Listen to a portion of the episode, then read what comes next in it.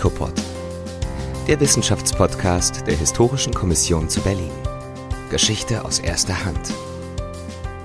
Hallo und herzlich willkommen zu HICOPOD. Mein Name ist Ellen Franke und ich begrüße Sie sehr herzlich zur elften Folge unseres Podcasts. Heute beschäftigen wir uns mit dem langen 19. Jahrhundert und wollen dem Mythos Bismarck auf den Zahn fühlen. Wir alle haben folgendes Narrativ in der Schule gelernt. Der eiserne Kanzler, Otto von Bismarck, schmiedete das Deutsche Kaiserreich, wie es, ein Affront auch gegen die Franzosen, 1871 im Versailler Schloss verkündet wurde. Ihm sei es maßgeblich gelungen, die Deutschen zu einer Nation zu vereinen. Dass diese Geschichte einer kritischen Lektüre der überlieferten Quellen nicht vollends entspricht, arbeitet die neuere Forschung gegenwärtig heraus. Zu ihr und vor allem zu den jüngeren Preußenforschern gehört auch Jan Markert, der auf der Basis neu ausgewerteter, sehr umfangreicher Quellenbestände eine Dissertation zum Thema Wilhelm I. und die Hohenzollernmonarchie 1840 bis 1866, eine biografische Studie, verfasst hat. Lieber Herr Markert, ich begrüße Sie sehr herzlich. Liebe Frau Franke, vielen Dank für die Einladung. Sie haben an der Otto-Friedrich-Universität Bamberg Geschichte, Politik und europäische Ethnologie studiert und 2017 ihren Master in Geschichte verendet. Zugleich waren sie wissenschaftliche Hilfskraft am Institut für Geschichtswissenschaft in Bamberg. Seit 2018 promovieren sie zum eben genannten Thema. Sie haben die Arbeit vor wenigen Wochen, wie Sie mir neulich erzählten, eingereicht. Zugleich waren Sie von 2019 bis 2022 Stipendiat der Konrad-Adenauer Stiftung. Zur Unterstützung und Förderung ihrer Forschungen zu Wilhelm I. erhielten sie im November 2022 einen der beiden HIKO 21 Nachwuchspreise. Möchten Sie, Herr Markert, sich als Mitglied des Netzwerks HIKO 21 unseren Zuhörerinnen und Zuhörern selbst noch kurz vorstellen? Das Wichtigste zu meiner Person haben Sie bereits gesagt, liebe Frau Franke. Vielen Dank für diese Vorstellung. Meine Dissertation, wie gesagt, zur politischen Biografie Wilhelms I. habe ich, wie Sie richtig gesagt haben, vor einigen Wochen eingereicht. Insgesamt sind es etwa 1000 Seiten, genau 1038 Seiten, 4680 Fußnoten. Also das Ganze ist das Ergebnis von etwa vier Jahren Arbeit, von etwa 30.000 recherchierten und ausgewerteten, bislang unbekannten Archivquellen von 244 gedruckten Quellentiteln und 724 Forschungsliteraturtiteln. Falls ich dazu noch etwas hinzufügen dürfte, wäre dies, dass ich über das HICO 21 Netzwerk in den vergangenen Jahren zu meiner großen Freude feststellen durfte, dass es der Preußen- und Kaiserreichforschung nicht an wissenschaftlichem Nachwuchs mangelt. Denn wenn man mit älteren Kollegen zum Beispiel spricht, beklagen diese doch immer wieder, dass das 19. Jahrhundert als Thema etwa für Qualifikationsarbeiten gewissermaßen aus der Mode gekommen sei. Aber ich würde sagen, zu Unrecht. Das möchte ich doch deutlich betonen, denn es gibt eine ganze Bandbreite an spannenden Arbeiten zur Geschichte und Vorgeschichte des Kaiserreichs, zur Monarchie und Monarchengeschichte, die unseren Blick auf diese, ich würde sagen, essentielle Epoche der jüngeren deutschen Geschichte in den kommenden Jahren hoffentlich verändern und sogar grundlegend revidieren werden. Diese Arbeiten sind mit Blick auf Doktormütter und Doktorväter überall angesiedelt und nicht nur, ja sogar kaum bei den sogenannten üblichen Verdächtigen der Preußenforschung. Also das Fach, wenn ich das so sagen darf, differenziert und verjüngt sich aktuell. Und meine Doktorarbeit, das möchte ich betonen, ist daher nur ein Teil in einem größeren, neueren Mosaik, das alte und tradierte Geschichtsbilder zu ergänzen und ersetzen versucht. Ja, wunderbar, lieber Herr Markert. Zunächst danke ich Ihnen für Ihren Einblick in den beeindruckenden Umfang, den Ihre Qualifikationsarbeit angenommen hat. Und vielen Dank auch dafür, dass Sie uns die aktuelle Preußenforschung als ein junges, vitales und auch dynamisches Teilgebiet der Historiographie vorstellen. Diese Wahrnehmung ist sehr wertvoll und stärkt die Arbeit der jungen Kolleginnen und Kollegen. Mit letzteren möchte ich auch sogleich starten und damit in die Inhalte unseres Gespräches einsteigen. In jüngerer Zeit ist das Interesse der deutschsprachigen Historiographie an Wilhelm I., dem preußischen König und späteren deutschen Kaiser, neu erwacht. Auf die gegenwärtig entstehenden Qualifikationsarbeiten werden wir im Laufe des Gesprächs noch zurückkommen Nennen möchte ich darüber hinaus die Biografie von Robert Tarek Fischer, die 2020 erschienen ist. Gemeinsam ist den Forschungen, dass sie Wilhelm aus dem Schatten Bismarcks herausholen wollen und versuchen, seine politischen Leistungen in ein helleres Licht zu rücken. Womit erklären Sie sich diese verstärkte historiografische Aufmerksamkeit, die dem ersten deutschen Kaiser zuteil wird? Wenn ich da ganz kurz sozusagen bemerken dürfte, dieser neue Trend, Wilhelm I. als autonomen und aktiven politischen Entscheidungsträger zu untersuchen, den Sie äh, richtig anmerken, das Ganze vor allem erstmals auf breiter und vor allem auf archivalischer Quellengrundlage. Das wird eigentlich in jüngerer Vergangenheit vor allem von zwei Personen getragen. Und neben mir ist das vor allem mein niederländischer Kollege Frederik Frank Stärkenburg, der bereits 2017 seine Dissertation William I and Monarchical Rule in Imperial Germany eingereicht hat und der aktuell an der Buchausgabe seiner Dissertation arbeitet. Frank Stärkenburg und ich, wir teilen uns gewissermaßen Wilhelms Biografie zeitlich auf. Er bearbeitet die Zeit nach 1871 und ich die Zeit davor. Und in dem Kontext möchte ich auch noch erwähnen, dass Wilhelms Ehefrau Kaiserin Augusta ebenfalls das Interesse der Nachwuchsforschung gefunden hat und so auch unser Bild von Leben und Herrschaft des ersten Hohenzollern-Kaisers aus dieser Perspektive vervollständigt. In Freiburg arbeitet zum Beispiel Caroline Galm an der politischen Biografie der Kaiserin und in Trier hat Susanne Bauer ebenfalls erst vor kurzer Zeit ihre Dissertation zum Briefnetzwerk von Augusta eingereicht. Susanne Bauer hat für ihre Arbeit in deutschen und europäischen Archiven 22.096 Briefe, das dürfte, glaube ich, die aktuelle Zahl sein, an und von Augusta recherchiert und ausgewertet. Das sind Quellen, die der Forschung bislang weitgehend unbekannt waren.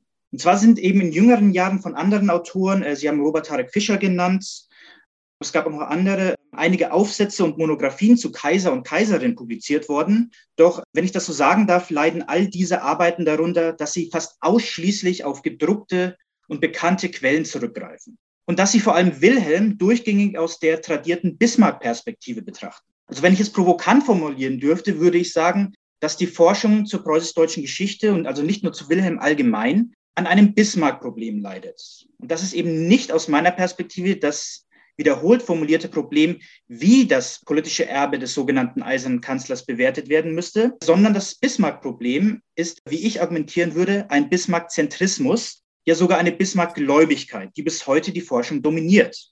Denn selbst die moderne und vermeintlich kritische Geschichtswissenschaft kann sich nicht von den Narrativen lösen, die Bismarck-Quellen und vor allem eben Bismarcks Memoiren, die berühmten Gedanken und Erinnerungen, seit über 100 Jahren zeichnen. Wenn man jetzt auf die jüngere Geschichtswissenschaft blickt, wurde zwar das Bild vom angeblichen Reichsgründer Bismarck zusehends dekonstruiert und wurde dabei vor allem die Rolle anderer politischer Akteure, Institutionen, Bewegungen im Prozess der deutschen Nationalstaatsgründung betont, vor allem die Rolle der Parlamente und der Nationalbewegung. Aber auf der Handlungsebene der Exekutiventscheidungen, da wird die preußisch-deutsche Politik nach 1862, also nach Bismarcks Ernennung zum Ministerpräsidenten, eigentlich noch immer mit dessen Person gleichgesetzt. Also die Forschung spricht, da müssen Sie sich nur die Buchtitel der letzten Jahre angucken, von Bismarcks Reichsgründung, von Bismarck-Ära und von einem angeblichen Bismarck-Reich. Aber wenn wir mal zum Beispiel den Blick auf Wilhelms Enkel Wilhelm II., den letzten deutschen Kaiser, werfen, dann können wir feststellen, dass auch dieser Herrscher lange Zeit historiografisch ignoriert wurde. Und das ist so ein Ding in der deutschen Geschichtswissenschaft. Monarchie und Monarchen waren da unbeliebte Themen, könnte man sagen. Man tat und teilweise tut man sich immer noch schwer, mit diesen vermeintlichen Relikten aus vorrevolutionären, aus vormodernen Zeiten umzugehen. Doch heute würde eben kaum ein Historiker mehr bestreiten wollen, dass der letzte deutsche Kaiser mindestens ein maßgeblicher Irritationsfaktor in der deutschen Politik war. Und die moderne internationale Monarchieforschung, die rückt seit jüngerer Zeit eben dynastische Akteure, monarchische Strukturen in den wissenschaftlichen Fokus. Es wird eben betont, dass das lange 19. Jahrhundert weniger ein bürgerliches, denn mehr ein monarchisches Jahrhundert war. Und diese Epoche der Neuerfindung der Monarchie, wie die Forschung sagt, begleitete Wilhelm I. eben gewissermaßen von der Wiege bis zur Bahre. Also wenn ich das verdeutlichen dürfte, als Wilhelm I. 1797 geboren wurde, gehörten zu seinen Taufpaten die noch lebenden Brüder Friedrichs des Großen. Und als er dann 1888 im Alter von fast 91 Jahren starb, stand an seinem Sterbebett sein Enkel und Nachfolger Wilhelm II. Also Wilhelms des Ersten Leben deckt ergo nicht nur einen Großteil des langen 19. Jahrhunderts ab, sondern verbindet gewissermaßen in seiner Person auch die Epochen des Aufstiegs und Untergangs der Hohenzollernmonarchie. Diese Monarchie war wie alle Monarchien in Europa vor 1914 ein Herrschaftssystem, das letztlich auf eine institutionalisierte Person zugeschnitten war. Es ist daher aus meiner Perspektive unmöglich, ja sogar absurd bis anmaßend, dieses System zu analysieren und explizieren, ohne die Persönlichkeit, die politische Agenda und die Einflussmöglichkeiten des Monarchen zu berücksichtigen. Also eine Geschichte von Reichsgründung und Kaiserreich, wie sie jetzt in den letzten Jahren wieder populär und interessant und kontrovers wurde, die kann meiner Meinung nach nicht ohne jenen Kaiser geschrieben werden, der etwa 30 Jahre lang im Zentrum des monarchischen Entscheidungskomplexes stand. Also etwa genauso lange wie der viel prominentere Wilhelm II. Daher ist das neu erwachte Forschungsinteresse an der Person Wilhelms I., das eben von Frank Stärkenburg und meiner Person primär getragen wird, eigentlich mehr als überfällig. Hm, vielen Dank für den Einblick in die Forschungslage sowie den sich abzeichnenden Wandel in der Interpretation des langen 19. Jahrhunderts. Vielen Dank aber auch dafür, dass Sie die Bismarck-Zentriertheit schon angerissen haben. Zu dieser werden wir ja im Laufe des Gespräches noch kommen. Doch bleiben wir zunächst noch bei Wilhelm I. Den meisten Deutschen ist der Hohenzoller als Kartätschenprinz bekannt, der 1848 bei den Berliner Barrikadenkämpfen unrühmliche Geschichte schrieb. Auch dazu kommen wir gleich noch ausführlicher. 1797, Sie hatten es bereits gesagt, als zweiter Sohn Friedrich Wilhelms III. geboren, war er eigentlich nicht zur Übernahme der Königswürde bestimmt. Vielleicht nehmen Sie uns ganz kurz mit in die Jugendjahre des späteren deutschen Kaisers, in die Zeit um 1815 bis circa 1830.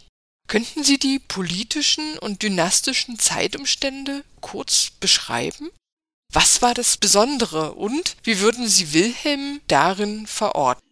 Ja, Sie haben es richtig gesagt, 1797 ähm, noch im Ancien Regime, ähm, das ist eine Umbruchzeit. Diese Umbruchzeit Revolutionen, Kriege, da wurde Wilhelm hineingeboren und in dieser Zeit wuchs er dann auch in Kindes- und Jugendjahren auf. Und da sieht man eigentlich sehr schön etwas, was ich versuche in meiner Biografie Wilhelms I. herauszuarbeiten, und zwar, dass seine Erfahrungshorizonte und seine Handlungsspielräume, und zwar als Thronfolger und später auch als Herrscher, die können nicht in einem lediglich preußischen oder deutschen Nationalrahmen rekonstruiert und analysiert werden, wie das eben die bisherige Forschung Forschung versucht hat zu machen, sondern diese Erfahrungshorizonte und Handlungsspielräume müssen in einem gesamteuropäischen, in einem dynastischen Rahmen geschehen. Denn wenn wir uns mal diese Zeit so um 1815, Wiener Kongress, Napoleon wurde besiegt, äh, die Restaurationsära beginnt anschauen, da sehen wir, dass in dieser Zeit, in der Restaurationsära, als primärer politischer Motivationsfaktor aller monarchischer Akteure dieser Zeit ob in Berlin, Wien, St. Petersburg, London oder Paris, Revolutionsfurcht und Revolutionserfahrungen fungierten. Denn die Revolution, die man gerade erst durchgemacht hatte und die von Napoleon exportiert wurde, die begegnete der Monarchie auch nach 1815 als reales und als imaginiertes Bedrohungsszenario. Und zwar in verschiedenen Erscheinungsformen. Also nach den Erfahrungen der französischen Revolution, der napoleonischen Kriege, da wurde die Revolution als Konstrukt von den konservativen Eliten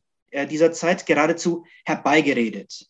Da wurden gesellschaftliche Spannungen und politische Opposition als Ausdruck vermeintlicher verschwörerischer Umsturzbewegungen betrachtet. Und auch Wilhelm teilte in seinen Jugend- und äh, frühen Erwachsenenjahren diese paranoide Wirklichkeitswahrnehmung.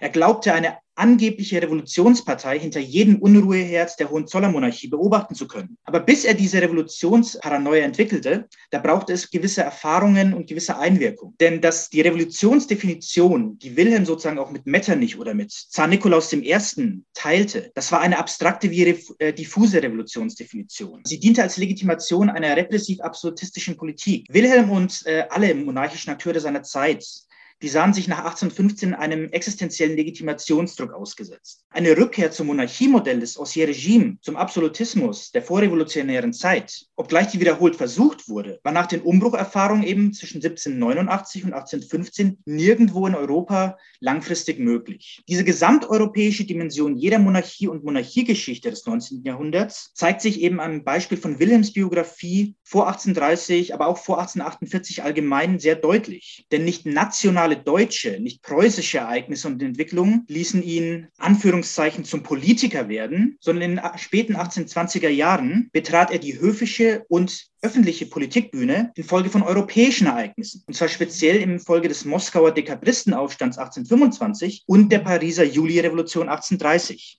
Der Moskauer Dekabristenaufstand, der kann im Rahmen seiner politischen Biografie sogar als eine Art, ich würde sagen, Damaskus-Erlebnis charakterisiert werden. Diese Adelsrevolte gegen seinen russischen Schwager Nikolaus I.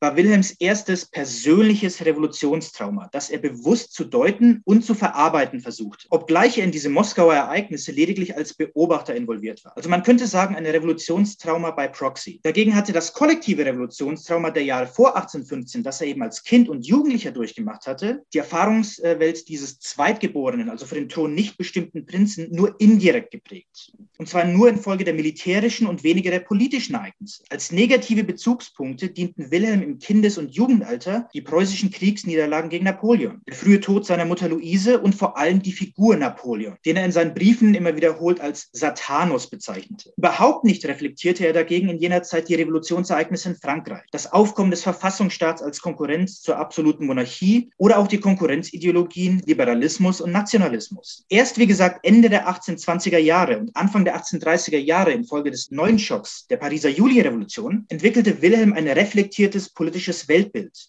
und eine persönliche politische Agenda. Hinter jeder Ecke glaubte er dann seit den frühen 1830er Jahren eine Revolutionsgefahr zu sehen. Und bis 1848 versuchte er, diese realen wie imaginierten Konfliktherde allein mit Zensur, mit Polizeimaßregeln und mit Waffengewalt im Keim zu ersticken. Interessant und daran möchte ich auch sogleich anknüpfen. Sie haben von der Revolutionsfurcht und vom Revolutionstrauma soeben berichtet. Diese Erfahrungen des über 50-jährigen Prinzen scheinen für den weiteren politischen Lebensweg von zentraler Bedeutung gewesen zu sein. Bleiben wir deshalb bei diesem traumatischen Ereignis. Als im März 1848 Berlinerinnen und Berliner für mehr bürgerliche Rechte und Freiheiten auf die Straße gingen, auch eine Bürgerwehr forderten und schließlich in Berlin Barrikaden errichtet wurden, geriet der Prinz von Preußen wie der korrekte Titel Wilhelms seit 1840 lautete, in die Kritik. Die Berlinerinnen und Berliner sahen in ihm den Befürworter militärischer Gewalt gegen die Revolutionäre und Revolutionärinnen. Schnell avancierte er zur Hassfigur. Was sagen Ihre Quellen zu den Vorgängen in diesen revolutionären Märztagen um den 18. März 1848 herum und vor allem zu seinem sich dann anschließenden Londoner Exil?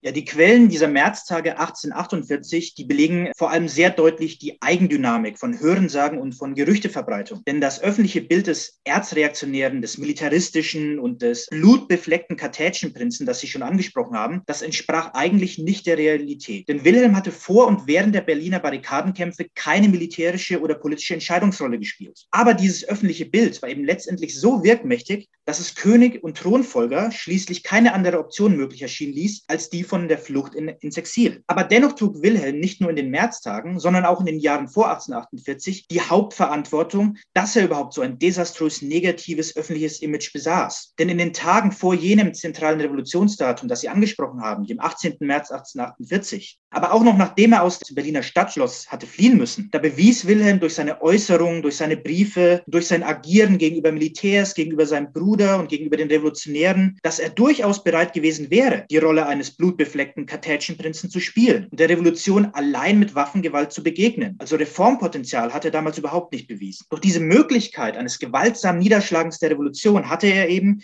wie gesagt, nicht gehabt. Denn es hat ihm einfach an Befehlsgewalt gefehlt. Er war Thronfolger. Und Wilhelms Briefe jener unmittelbaren Revolutionstage und Revolutionswochen, die sind vor allem von diesem erlittenen Trauma geprägt, von Flucht und Exil, aber eben auch von Tatsachenverdrängung und eine daraus resultierende, wie ich sagen würde, kognitive Dissonanz. Die dominierten Wilhelms Denken und und Handeln während der Märztage. Also zur Selbstkritik über sein eigenes Handeln und seine eigenen Rolle, wie es überhaupt zu diesem Zusammenbruch der monarchischen Ordnung kommen konnte. Dazu war er überhaupt nicht fähig oder das lässt sich zumindest aus seinen Briefen und aus den anderen Quellen, die ich recherchiert habe, nicht herauslesen. Und das Ganze blieb auch so in den etwa drei Monaten seines Exils in London. Dieser biografische Abschnitt, der wird seitens der Forschung meiner Meinung nach völlig falsch gedeutet oder eingeordnet. Denn es gibt keine Quellen, die belegen, dass Wilhelm in der britischen Hauptstadt eine Art, wie es manchmal behauptet wird, Crashkurs in Sachen konstitutioneller Monarchie durchgemacht hätte. Was er damals sozusagen reflektierte in London, was seine Briefe und seine Äußerungen an, aus anderen Quellen belegen, das ist, dass er erkannt hatte, dass das absolutistische System in Preußen politischen Schiffbruch erlitten hatte. Mehr nicht. Aber wie das neue Preußen, wo, wo er auch zugeben musste, das wird ein konstitutionelles Preußen sein, wie das aussehen würde, konkret, das war für ihn noch offen. Und eine Lösungsantwort auf diese Frage und die anderen Problemfragen der Monarchie in den Revolutionstagen, die sollte Wilhelm erst nach seiner Rückkehr nach Berlin finden. Aber eines war für ihn in London London und danach auch immer klar. Eine Imitation des britischen Parlamentarismus und des Verfassungssystems lehnte er eigentlich Zeit seines Exils und Zeit seines ganzen Lebens entschieden ab. Also der Einfluss der britischen Hauptstadt, ihrer Persönlichkeiten, Institutionen, Strukturen und Ideen auf den exilierten Prinzen, der muss letztlich aus meiner Perspektive als verschwindend gering bemessen werden. Es waren vielmehr die traumatischen Revolutions- und Exilserfahrungen, die den Wandel in seiner politischen Biografie prägen sollten. Hm. Gern möchte ich diesen Wandel noch etwas auffächern. Sie zeigten soeben sehr schön auf, wie sich der Hohenzoller finden musste. Sein politischer Instinkt sensibilisierte ihn angesichts der schwebenden Revolutionsgefahr, die andernorts schon real geworden war, Stichwort Frankreich und Russland, Sie sprachen es an, dafür, dass eine Transformation stattfinden musste. Letztere war unabdingbar, um nicht Gefahr zu laufen, die gesamte Monarchie zu verlieren. Gern würde ich mit Ihnen diesen Wandlungsprozess zunächst in den 1840er Jahren erarbeiten und das Gespräch auf das Zusammenspiel der beiden Brüder lenken. Die moderne, kulturhistorisch ausgerichtete Geschichtsforschung zeichnet von dynastischen Herrscherfamilien gern das Bild von Familienunternehmen. Sicher nicht ohne auf die Windsors im 21. Jahrhundert zu blicken, die sich ja auch selbst gern als Firma sehen. Deshalb möchte ich mit Ihnen in den Backstage-Bereich der Hohenzollern-Dynastie schauen. Den auf eine konstitutionelle Monarchie gerichteten Reformprozess seines königlichen Bruders lehnte Wilhelm ab. Insgesamt scheint Wilhelm, Sie sagten es in Ihrem Vortrag auf der Preisverleihung, systemdestabilisierend und als Irritationsfaktor gewirkt zu haben. Wie müssen wir uns also das Zusammenspiel der beiden Brüder vorstellen? Verfolgten sie wirklich unterschiedliche Politikkonzepte innerhalb des Familienunternehmens Hohenzollern? Und wenn ja, drangen die Dissonanzen bewusst nach außen oder wurde versucht, die Differenzen im engeren Machtzirkel zu halten?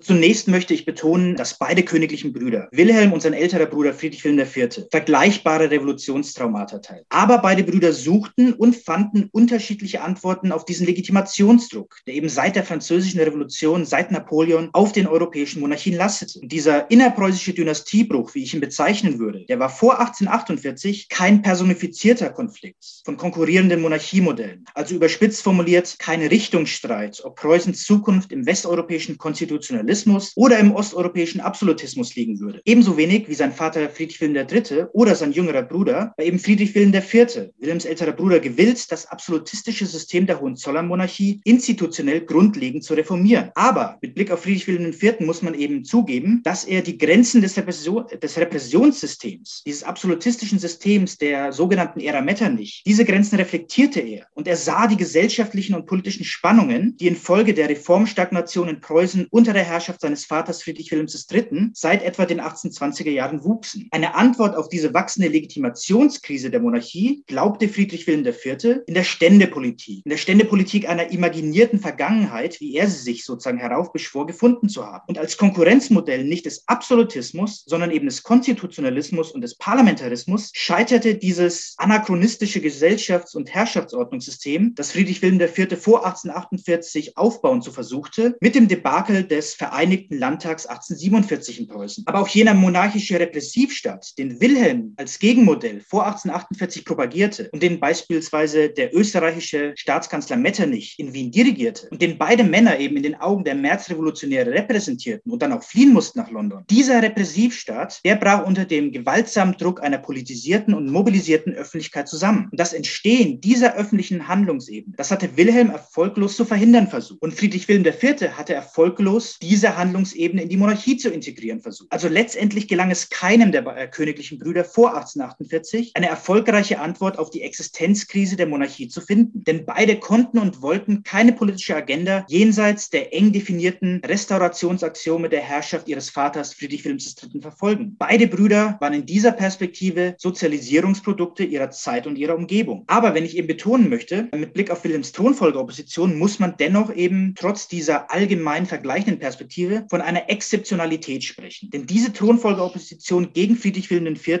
die war systemdestabilisierend, wenn ich das so sagen darf. Die Forschung hat mittlerweile herausgearbeitet, dass nahezu alle dynastischen Nachfolgerkonflikte zwischen König und Thronfolger auf einer öffentlichen Politikebene als Beleg der Wandlungs- und Zukunftsfähigkeit der Monarchie fungiert, also als sprichwörtliches Salz in der Suppe. Aber der Bruderstreit nach der Thronbesteigung Friedrich Wilhelms IV. 1840, der war eben ausschließlich systemdestabilisierend. Und im Revolutionsjahr 1848 kulminierte dieser Bruderstreit sogar in mehr oder minder offenen Staatsstreichdrohungen des späteren Kaisers gegen seinen älteren Bruder. Wilhelm drohte offen, sozusagen sich gegen seinen Bruder an die Macht zu putschen. Als Oberhaupt einer oppositionellen Hof- und Militärpartei besaß Wilhelm eine institutionelle Machtbasis, die zwar nicht stark genug war, Reformideen des Königs zu blockieren, aber er konnte diese Reform torpedieren und er konnte ihre Realisierung ausbremsen. Also diese prinzliche Obstruktionspolitik trug entschieden dazu bei, dass Friedrich Wilhelm IV. auf keinerlei öffentliches Popularitätsmomentum Zentrum zurückgreifen konnte, als er eben 1847 den bereits erwähnten Vereinigten Landtag, dieses ständische Reformorgan, einberief, das kläglich scheiterte. Und gleichzeitig beschädigte Wilhelm durch sein eben schnell öffentlich bekannt gewordenes Reaktionsverhalten, durch seine Opposition gegen seinen Brüder, eben nicht nur das Ansehen seiner eigenen Person, sondern auch das der ganzen Hohenzollernmonarchie. Diese Opposition blieb nicht auf die Palastmauern beschränkt, sie wurde in die Öffentlichkeit getragen. Das erklärt auch, wieso Wilhelm als einziger dynastischer Akteur in Deutschland im März 1848 zur Flucht gezwungen war. Friedrich Wilhelm IV. Gelang es in den Revolutionstagen nur ohne, ja sogar nur gegen seinen jüngeren Bruder, die Krone und den Thron zu retten. Und erst nach 1848 konnte Wilhelm eben erfolgreich die Rolle eines systemstabilisierenden dynastischen Akteurs spielen, einer dynastischen Projektionsfläche. Und er konnte durch seine Opposition gegen die Reaktionspolitik seines Bruders endlich ein Alternativmodell monarchischer Herrschaft repräsentieren und konnte öffentlich auf Sympathien hoffen. Aber eben, um die Brücke zu schlagen von den 1840er in die 1850er Jahre. Für seinen älteren Bruder fungierte Wilhelm eben von 1840 bis 1857 bis zum Ende der Herrschaft Friedrich Wilhelms IV. als systematischer Irritations- und Obstruktionsfaktor, also als zentrale biografische Konstante und meiner Meinung nach als für Funktion und Charakter der Hohenzollernmonarchie in jenen zwei Jahrzehnten als historiografisch essentieller Akteur. Also um es zusammenzufassen, bereits in diesen zwei Jahrzehnten, als er Thronfolger war, bevor er selbst die Herrschaft antreten sollte, drängte Wilhelm kontinuierlich in das Zentrum des politischen Entscheidungsprozesses. Die Geschichte der Herrschaft Friedrich Wilhelms IV. kann daher nicht ohne die Person und die öffentliche Figur Wilhelms I. geschrieben werden, vor wie nach 1848. Ja, vielen Dank. Sie haben schon die Brücke geschlagen in die 1850er Jahre und diese Brücke möchte ich nun gemeinsam mit Ihnen betreten und den Aspekt der Öffnung Wilhelms hin zu liberalen Ideen vertiefen. Nachdem sich Wilhelm im Frühjahr 1848 in London aufgehalten hatte, wo, wie es in Teilen der Forschung heißt, er wohl dazulernte, Sie werten die Exilzeit, wie wir heute hörten, anders, aber jedenfalls erhielt er in London Einblicke in die konstitutionelle Monarchie. Mehr noch als London scheint Willem der enge Austausch mit seiner Gattin Augusta geprägt zu haben.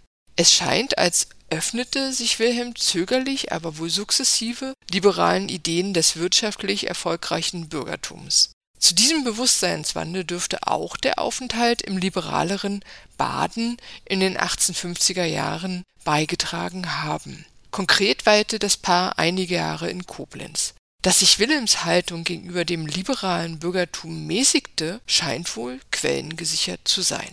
Die Politik seines Bruders hingegen, des regierenden preußischen Königs Friedrich Wilhelm IV., war auf die Rücknahme der Zugeständnisse, die 1848 errungen worden waren, gerichtet.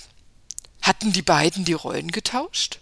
Wenn es eine im Familienunternehmen gemeinsam entwickelte Strategie oder gar Anpassungsstrategie zum Erhalt und zur Stärkung der Monarchie gegeben haben sollte, wie sah diese in den 1850er Jahren aus? Also Sie haben richtig ausgedrückt, dass die beiden königlichen Brüder nach 1848 in den 1850er Jahren gewissermaßen aus öffentlicher Perspektive die Rollen getauscht haben. Wo Wilhelm seinen Bruder in den 1840er Jahren rechts überholt hat, hat er ihn gewissermaßen jetzt in den 1850er Jahren links überholt. Er wirkte eben, wie gesagt, als Projektionsfläche der Wandlungs- und Reformfähigkeit der Monarchie. Etwas, was in den 1840er Jahren nicht war. Aber wie ist das Ganze zustande gekommen? Sie haben Augusta angesprochen und Augusta, seine Ehefrau, die wird in der Forschung sehr oft als vermeintliche Ein Einflussakteurin auf Wilhelm beschrieben. Und Bismarck hat sogar immer wieder gesagt in seinen Memoiren, und das wird immer unkritisch übernommen, die Kaiserin hat sozusagen es geschafft, morgens beim Frühstück auf Wilhelm einzuwirken, dass er eine komplett andere Meinung hatte. Dann ging er zum Vortrag zu Bismarck und Bismarck musste erstmal stundenlang sozusagen Wilhelm diese Flausen wieder aus dem Kopf reden, um Augustas Einfluss zu bekämpfen. In den Quellen findet sich das überhaupt nicht. Denn Augusta kann man zwar als biografische Konstante seit der Heirat 1829 zwischen den beiden bezeichnen. Und damit war sie auch in einer strukturellen aktuellen, exzeptionellen Position in seiner persönlichen Nähe Einfluss auszuüben. Aber diese Einflussrolle, die muss vor allem indirekt betrachtet werden und eben nicht so direkt, wie das Bismarck und manche Historiker eben immer wieder darstellen. Denn die fast tägliche Korrespondenz von Kaiser und Kaiserin, aber auch vor allem die gesellschaftlichen Zirkel an Augustas Tafel in Koblenz während der 1850er Jahre, aber auch später in Berlin in den 1860er und 70er Jahren, das waren vor allem Informations- und Kommunikationskanäle, die eben keiner Regierungskontrolle unterlagen. Hier konnten sich Wilhelm und Augusta sozusagen frei aus austauschen. Hier konnten Korrespondenzen, Konversationen geführt werden, frei der meisten Regeln ihrer Zeit. Diese meist indirekten Einflussmöglichkeiten der Monarchengattin, die variierten Zeit Wilhelms Leben stark. Sie stießen etwa dann auf positive und auf produktive Resonanz, wenn beide Ehepartner vergleichbare Ziele hatten. Etwa in den 1850er Jahren, als beide eben gegen die Reaktionspolitik von Friedrich Wilhelm IV. und von dessen hochkonservativer Camarilla opponiert. Hier hatten sie beide ein gemeinsames Ziel, hier zogen sie beide gemeinsam an einem Strang und hier könnte man dann sozusagen aus der Perspektive außenstehend argumentieren, hier hätte Augusta Wilhelm beeinflusst. Aber in den Briefen des Paares zeigt sich das überhaupt nicht. Sie teilten, wie gesagt, nur ein gemeinsames Feindbild. Ohne ein solches gemeinsames Feindbild, ohne einen gemeinsamen Bezugspunkt, da stieß Augustas Aktivismus eigentlich fast immer ins Leere. Und seit Wilhelms eigener Herrschaft nach 1858, da war sie am Berliner Hof sogar weitgehend isoliert. Also die Frage nach der Erfolgsbilanz der ersten deutschen Kaiserin als politische Akteurin, die möchte ich daher letztendlich entlang einer ambivalenten Ja-Aber-Argumentationslinie beantworten. Denn innerhalb der patriarchalen Gesellschafts- und Politikstrukturen, in der sie lebte, da gelang es Augusta systematisch, die restriktiven Geschlechterrollen ihrer Zeit nicht nur in Frage zu stellen, sondern bisweilen sogar auch zu durchbrechen. Sie war nie bereit, sich mit dem passiven Bild einer Ehefrau und Mutter, das passive Frauenbild ihrer Zeit, diesem Bild zu entsprechen. Und Wilhelm konnte und wollte sie auch nie in diese Rolle drängen. Anders als die konservativen Gegner, die Augusta am Berliner Hof hatte. Aber gleichwohl ging eben Augusta aus allen politischen Konflikten mit ihrem Ehemann als eindeutige Verliererin hervor. Sie konnte ihre politische Agenda weder während der neuen Ära, der ersten Jahre von Wilhelms Herrschaft und gar nicht während des preußischen Verfassungskonflikts gegen Wilhelm durchsetzen. Es gelang ihr da nie eine vergleichbare Ehepartnerrolle zu spielen, wie sie etwa Prince Albert an der Seite von Queen Victoria in London aktiv und kreativ spielte. Aber, und das muss man ihr bescheinigen, Augusta versuchte, es Zeit ihres Lebens und Zeit Wilhelms Herrschaft zumindest, diese aktive Rolle zu spielen. Stattdessen möchte ich mit Blick auf diesen politischen Wandel von Wilhelm nach 1848 äh, wieder die Perspektive auf die Revolutionsereignisse wenden. Denn eben die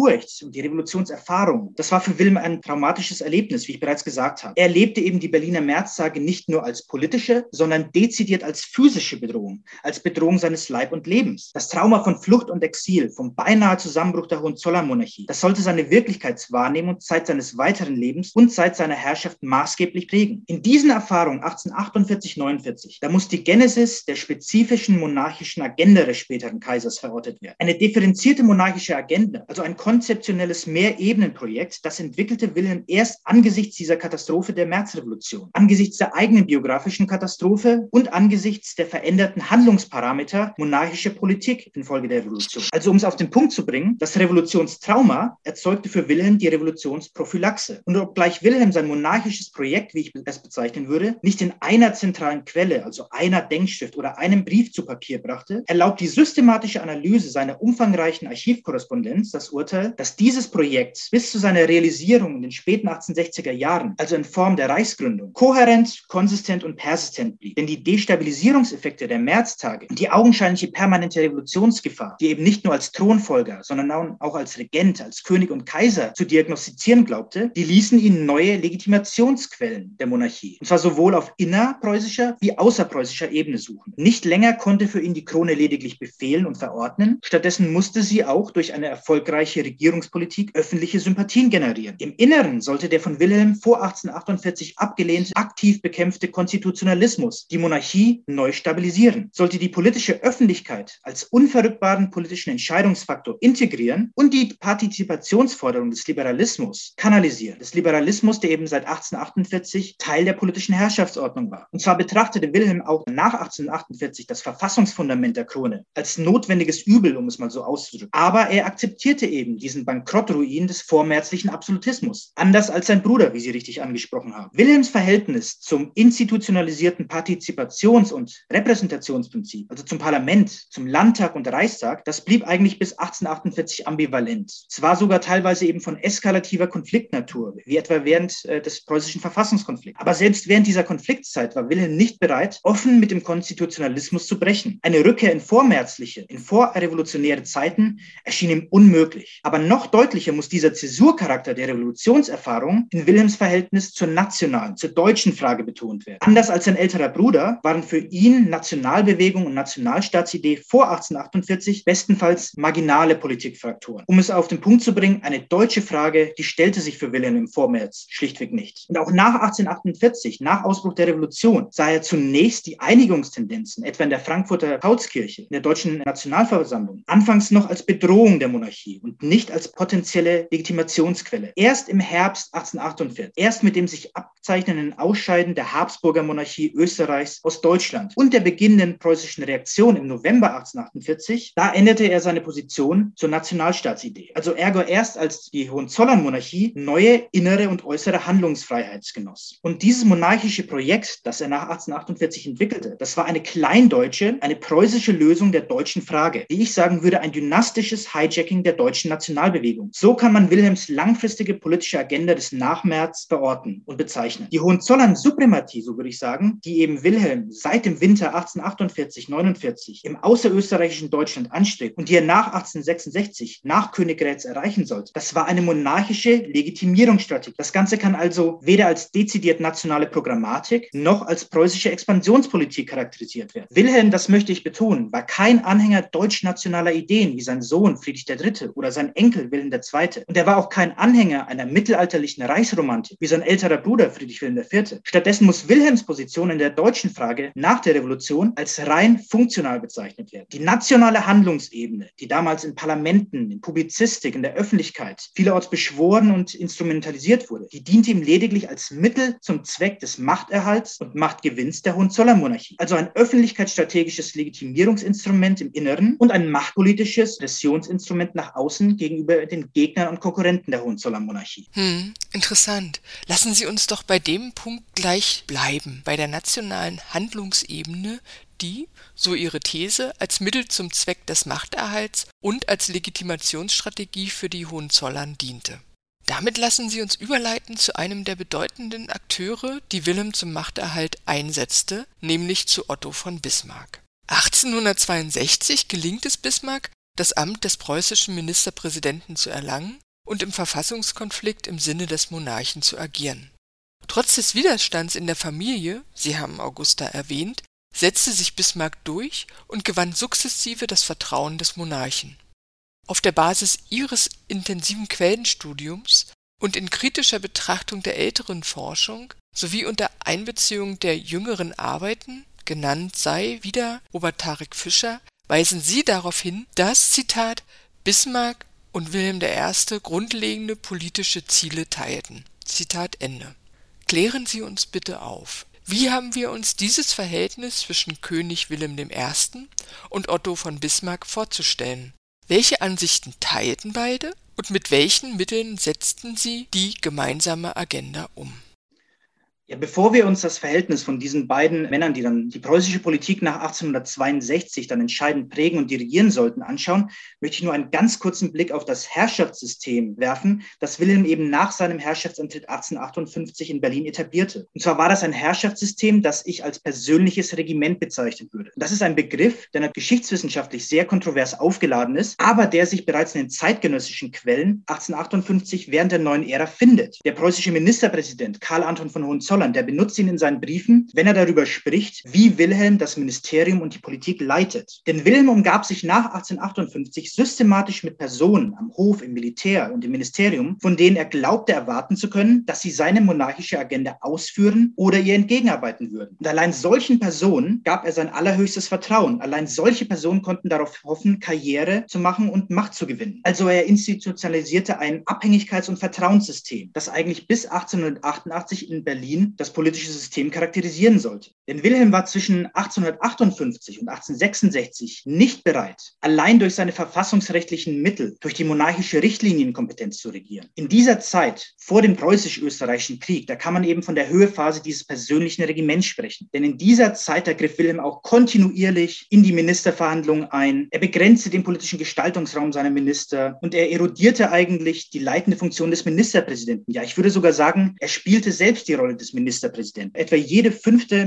Ministerratssitzung wurde von Wilhelm in der Zeit nach 1858 bis 1866 persönlich geleitet. Also das zeigt, er war ein sehr starker und ein sehr aktiver Herrscher. Gegen den Willen des Monarchen konnte eben kein Ministerium, konnte kein Ministerpräsident eine eigenständige Politik verfolgen. Also Wilhelms politischer Handlungsspielraum in dieser Zeit, obgleich durch konstitutionelle Institutionen und Strukturen restriktiert, der war auf der Ebene der Exekutiventscheidung kaum geringer als etwa der Napoleons III. oder des österreichischen Kaisers Franz Josef. Und auch Bismarck musste sich eben nach seinem Antritt 1862 diesem persönlichen Regiment unterordnet. Das populäre Narrativ, das jeder aus den Geschichtsbüchern und aus Dokus kennt. Bismarck zum Zeitpunkt seiner Ernennung im September 1862 sozusagen an den Hof gekommen, auf dem Höhepunkt des preußischen Verfassungskonflikts und habe dabei für Wilhelm und die Monarchie die messianische Rolle eines Retters in der Not gespielt. Also er habe Wilhelm von seinen Abdankungsplänen, die er angeblich hatte zu diesem Zeitpunkt, abgebracht. Und er habe dann als Preis für die Ministerpräsidentschaft einen politisch-programmatischen Blankoscheck gefordert. Und er habe diesen sogar bekommen. Dieses Narrativ, das muss endgültig ins Reich der Mythen verwiesen werden. Denn weder 1862 noch zu einem anderen Zeitpunkt war Wilhelm je abdankungswillig, sondern er nutzte diese Drohung wiederholt, ja sogar systematisch, um jegliche Ministeropposition gegen seine Politik zu brechen. Seine archivalische Korrespondenz lässt in dieser Beziehung keine Fragen offen. Also weder musste Wilhelm von Bismarck im September 1862 von der Abdankung zurückgehalten werden, noch gewährte er seinem neuen Ministerpräsidenten politische Handlungsfreiheit. Auch hier folgten und folgen Historikergenerationen allzu Bismarck-gläubig den Kanzlermemoiren. Und sie behaupten sogar, dass Bismarcks Darstellung dieses beinahe mythologisierten Babelsberger Gesprächs am 22. September 1862 die einzige Quelle sei, die wir über dieses nach Lothar Gall angeblich welthistorische Datum hätten. Aber ich habe im Rahmen meiner Recherchen viele unbekannte und unbeachtete Quellen gefunden, auf deren Basis ich diese September-Audienz 1862 und ihre Vor- und Nachgeschichte detailliert rekonstruieren konnte. Da gibt es etwa einen achtseitigen Brief, den Wilhelm bereits am nächsten Tag, also am 23. September 1862 an Augusta schrieb und in dem er detailliert auf seine Gespräche mit Bismarck und dessen Ernennung eingeht. Und auch ist ein stichpunktartiges Regierungsprogramm Wilhelms überliefert, auf das er den neuen Ministerpräsidenten einschwor. Ja, in vielerlei Perspektive ist diese Quelle eine Blaupause der preußischen Innen- und Außenpolitik der 1860er Jahre. Denn Wilhelm forderte hier von Bismarck im Kontext des zeitgleichen preußischen Verfassungskonflikts, dass er die Krongewalt im Inneren gegen das Parlament verteidigen solle, dass er auf Basis der sogenannten Lückentheorie, also ohne Budget des Parlaments regieren sollte und dass er nach außen eine kleindeutsche Nationalisierungspolitik verfolgen sollte. Also alle Quellen, die eben nicht den Selbststilisierungsfantasien des eisernen Kanzlers entspringen, aber die seitens der Forschung kontinuierlich ignoriert wurden, die belegen, dass Bismarck im September 62 in ein programmatisches Zwangskorsett gesteckt wurde, dass er sich der Person seines Monarchen unterordnen musste, nicht andersherum. Aber Bismarck war anders als seine Vorgänger bereit, diese Unterordnung zu akzeptieren. Denn sein Verhalten gegenüber Wilhelm, das muss 62 und davor, aber auch danach, eigentlich als opportunistisch bezeichnet werden. Seit dem Ende der Herrschaft Friedrich Wilhelms IV.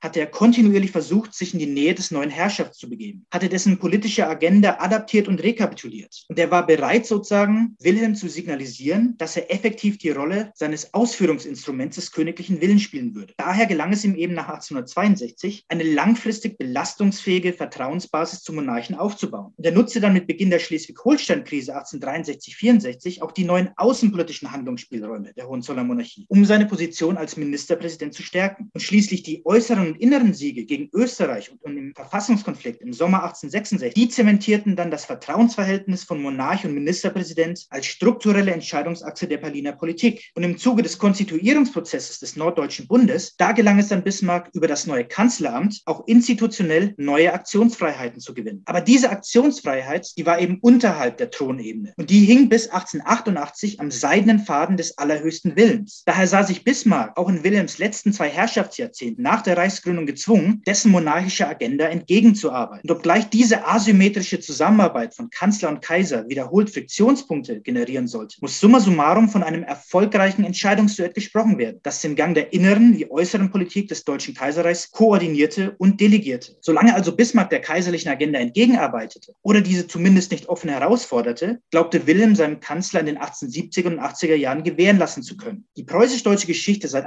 1862 konnte Wilhelm also als vermeintlicher Beweis dienen, dass er in Babelsberg die richtige Wahl getroffen hatte. Bismarcks Opportunismus und Schauspielkunst, vor allem aber die inneren und äußeren Erfolge der Berliner Politik seit 1864 führten dazu, dass die Vertrauensbasis beider Männer bis 1888, bis zu Wilhelms Tod, nie ernsthaft erschüttert wurde. Also mochte der eiserne Kanzler nach dem preußisch-österreichischen Krieg 1866 eine exzeptionelle Aktionsfreiheit genießen, wie sie keiner seiner Vor- und Nachgänger ausüben sollte, blieb er eigentlich bis zu Wilhelms Tod von jenem Mann abhängig, der ihn 1862 ernannt hatte. Auch in den 1870er und 80er Jahren gelang es dem Kaiser und König qua seiner monarchischen Richtlinienkompetenz und des Vertrauens- und Abhängigkeitssystems, das er am Berliner Hof um seine Person geschaffen hatte, seine entscheidungspolitisch zentrale Stellung zu behaupten und auszubauen. Das politische System der Hohenzollernmonarchie unter Wilhelm I.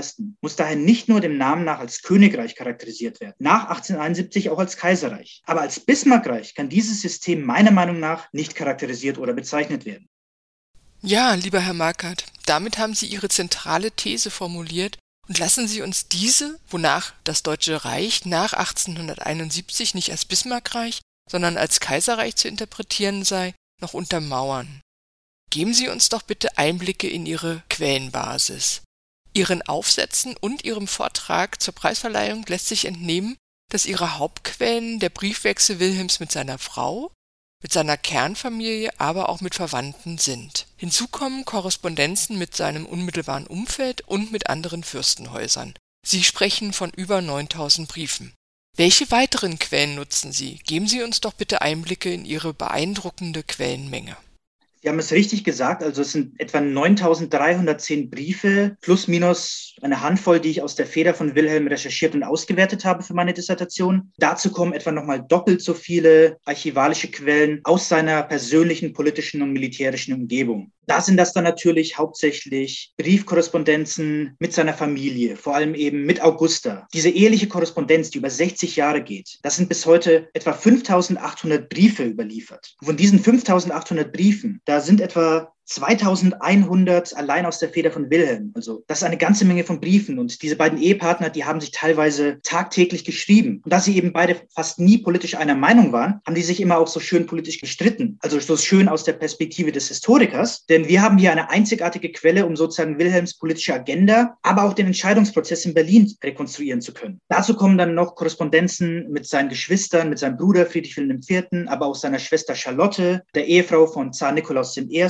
seiner Schwester Luise, eine verheiratete Prinzessin der Niederlande. Das sind mehrere tausend Briefe, die sich diese Geschwister jeweils geschrieben haben. Und eine andere einzigartige Quelle ist der Nachlass von Leopold von Gerlach, den ich im Erlanger Gerlach-Archiv auswerten konnte. Leopold von Gerlach, muss man ganz kurz sagen, der war in den 1820er und 30er Jahren Wilhelms Adjutant, bevor er sich dann von ihm politisch und persönlich entfremdet hat. Dann geriet er in die Nähe von Wilhelms älteren Bruder Friedrich Wilhelm IV.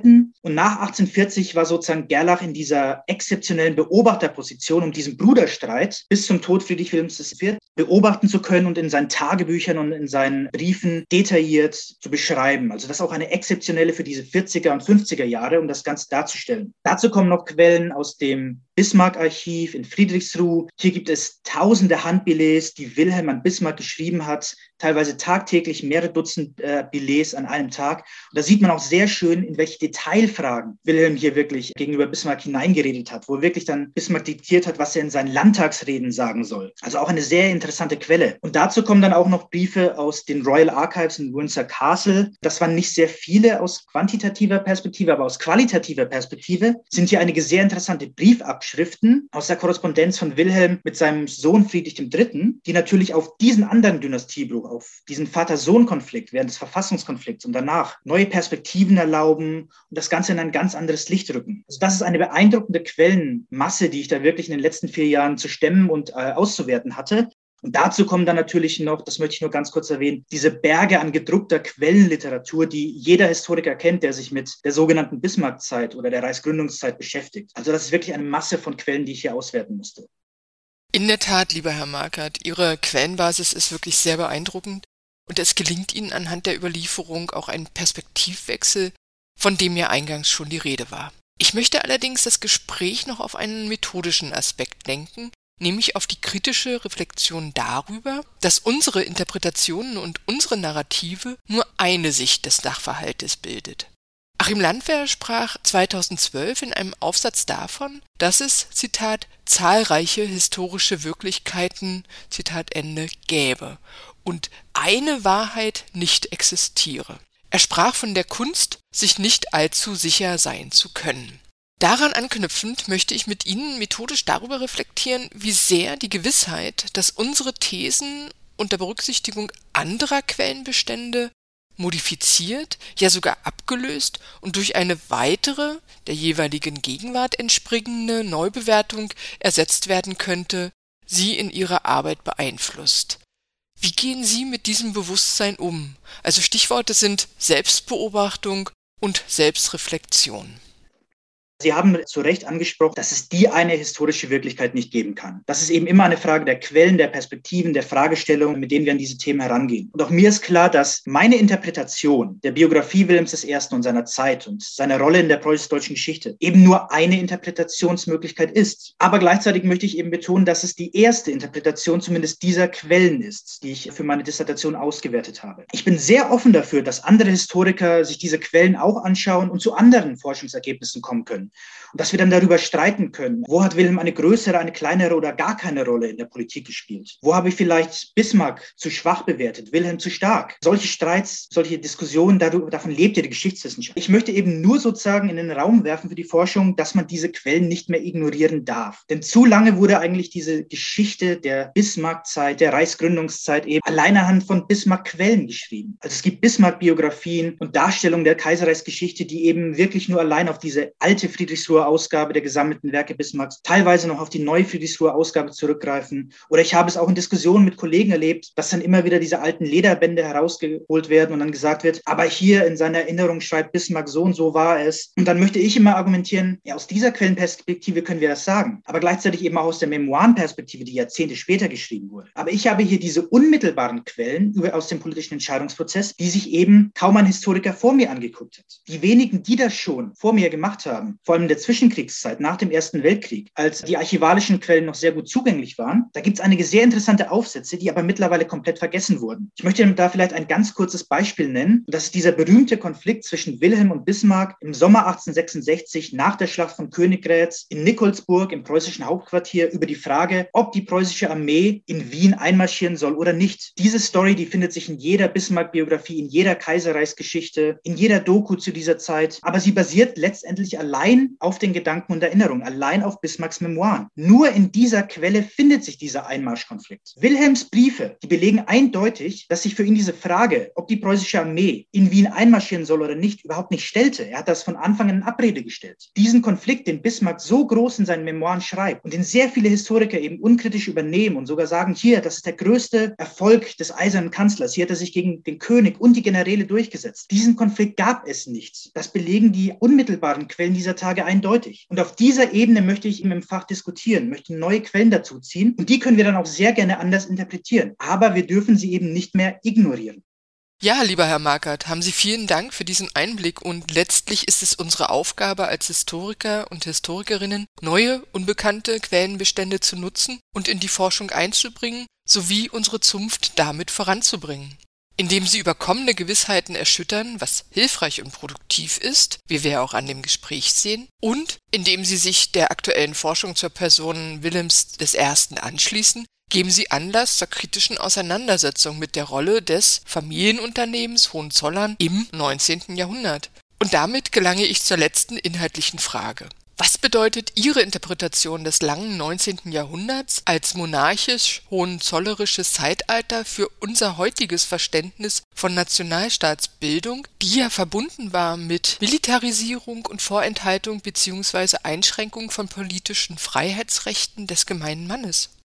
Wenn ich das Ganze sozusagen resümieren soll, also die Rolle, die Wilhelm in dieser deutschen Nationalstaatsbildung oder überhaupt im 19. Jahrhundert spielte in der preußisch-deutschen Geschichte, da würde ich sagen, er hat zwei Rollen gespielt. Und zwar die eines Modernisierungsförderers in Preußen und Deutschland und die eines Modernisierungsverhinderers. Also in der Person des ersten deutschen Kaisers, da spiegelt sich diese ambivalente Multifunktionalität der Monarchie als strukturelle Einfluss- und Entscheidungsinstitution im 19. Jahrhundert wider. Denn Wilhelm hat die dominante Stellung der Krone im politischen Entscheidungsprozess eben maßgeblich forciert. Und er hat ihre neoabsolutistische Stellung in militärischen Kommandofragen, die er bis in den Ersten Weltkrieg hinein anhielt, ebenso maßgeblich forciert. Beides muss als zentrales inneres Erbe der etwa 30-jährigen Herrschaft des ersten deutschen Kaisers bewertet werden. Denn wenn wir uns den preußischen Verfassungskonflikt anschauen, in diesem Konflikt, da hat er intentional den Kampf mit dem Parlament gesucht. Und er hatte eine stringente Eskalationsstrategie der liberalen Opposition gegenüber verfolgt und hatte diese Eskalationsstrategie seinen Ministern, Bismarcks Vorgängern und auch Bismarck selbst aufgezeigt gezwungen. Und er hatte sich erst dann konziliant gezeigt, als jede symbolische Kompromisslösung auf einen de facto Sieg von Monarchie und Militär hinauslaufen musste. Also obgleich über das Ausmaß der strukturellen Folgen des Verfassungskonflikts in der weiteren deutschen Geschichte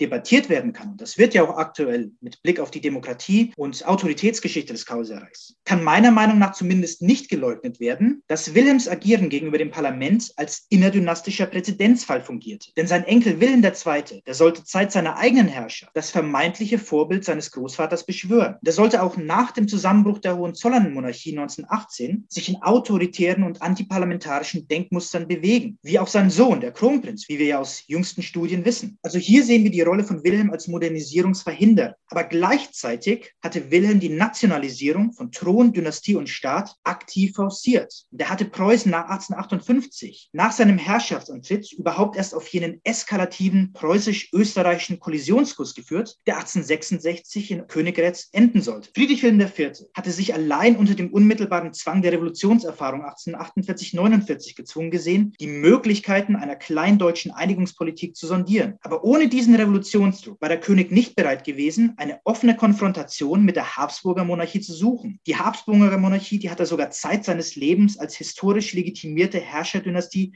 in Deutschland betrachtet. Also weder Wilhelms älterer Bruder noch sein Vater Friedrich Wilhelm III. vor ihm hatten versucht, für Preußen in Deutschland eine strukturell institutionelle Suprematieposition, ja nicht mal eine Hegemonalposition zu gewinnen. Erst Wilhelm rückte dieses Ziel in das Zentrum seiner monarchischen Agenda. Also die innere und äußere Neuordnung Deutschlands nach 1866, die muss daher meiner Meinung nach als Kulmination des revolutionsprophylaktischen monarchischen Projekts des ersten deutschen Kaisers bewertet werden. Jener kleindeutsche Nationalstaat ist untrennbar mit der politischen Biografie Wilhelms I. verbunden. Also auf einer historiografischen Metaebene muss die deutsche Nationalstaatsgründung im 19. Jahrhundert weniger als Folge vermeintlicher von bürgerlich-liberalen Interessen oder gar von ökonomischen Zwängen vorangetriebene Entwicklung charakterisiert werden, denn mehr als monarchiehistorischer Prozess. Und obgleich der mythologisierende Moniker eines Reichsgründers wenig wissenschaftliches Definitionspotenzial verfügt, kann er meiner Meinung nach als Rollenbeschreibung auf der Ebene politischer Entscheidungen und Weichenstellungen in Berlin vor 1871 eben nicht allein auf Bismarck, sondern auch auf Wilhelm angewandt werden.